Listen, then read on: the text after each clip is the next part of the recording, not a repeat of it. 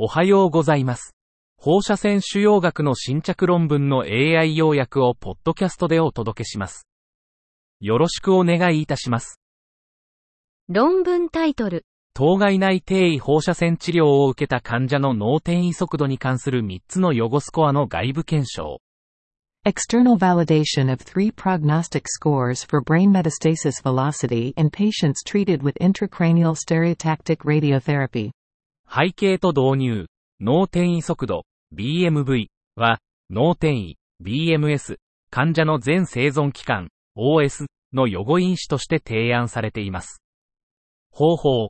2014年から2018年までの間に脳内立体定位放射線治療、SRT を受けた患者を対象に、3つの BMV スコアを計算しました。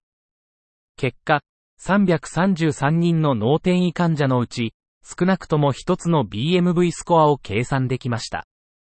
187人のサブグループでは、アンドコット、クラシックアンドコット、BMV が優位に検証されました。一方、アンドコット、イニシャルアンドコット、BMV はカテゴリー変数として優位でしたが、連続変数としては優位ではありませんでした。結論、この研究では、CBMV と IBMV が SRT を受けた BMS 患者の OS の予後スコアとして外部検証されましたが、VBMV の検証は達成されませんでした。論文タイトル。原発性肝腫瘍に対する低位磁気共鳴誘導放射線療法、MRGRT の前向きレジストリ研究。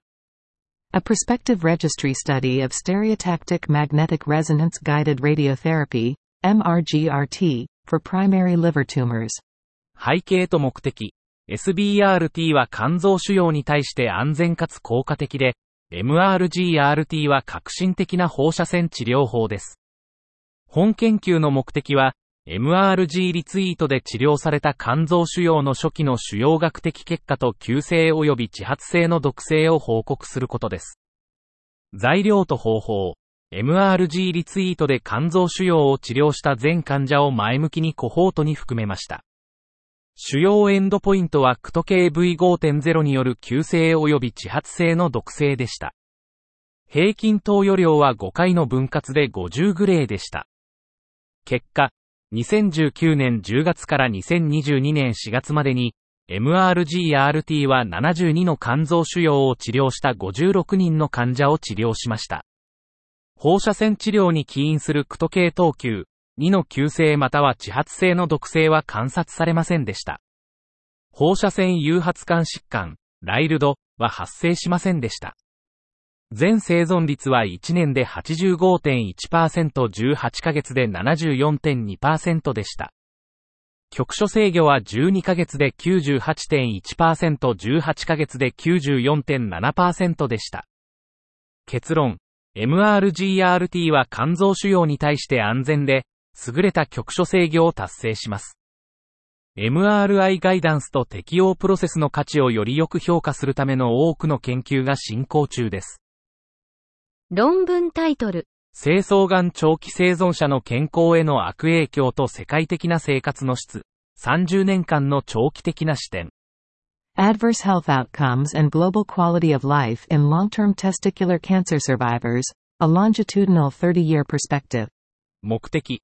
抗がんがん生存者、TCSS の自己報告による有害健康結果、アホスの有病率、アホスの変化、及び HR コエルへの影響を調査。方法、427人の TCSS を評価。手術のみ155人、PBCT 標準222人、PBCT 高50人。結果、PBCT 後の TCSS は手術のみ後よりも典型的なアホスを報告。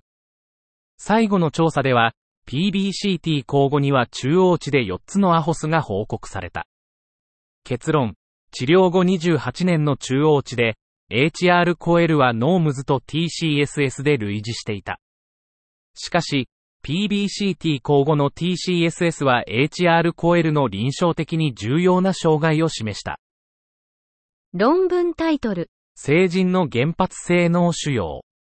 Primary brain tumors in adults. 成人型の主要な中枢神経系腫瘍は拡散性グリオーマが最も多いが、他にも種類は多岐にわたる。これらの主要の分類は、分子診断に基づいており、WHO の2021年の中枢神経系腫瘍の分類にも反映されている。治療の基本は、可能な限り広範囲の切除であり、程度の腫瘍の早期治療にも推奨されている。拡散性グリオーマの標準的な治療は放射線治療と化学療法の組み合わせである。一部の IDH 変異腫瘍の患者では、組み合わせ療法により長期生存、10から20年が見られる。ブラフ変異、バル600グルを持つ腫瘍の患者に限定された分子標的治療が存在する。中枢神経系腫瘍の免疫療法はまだ初期段階であり、チェックポイント阻害剤やワクチン研究はまだ改善を示していない。以上で本日の論文紹介を終わります。お聞きいただき、ありがとうございました。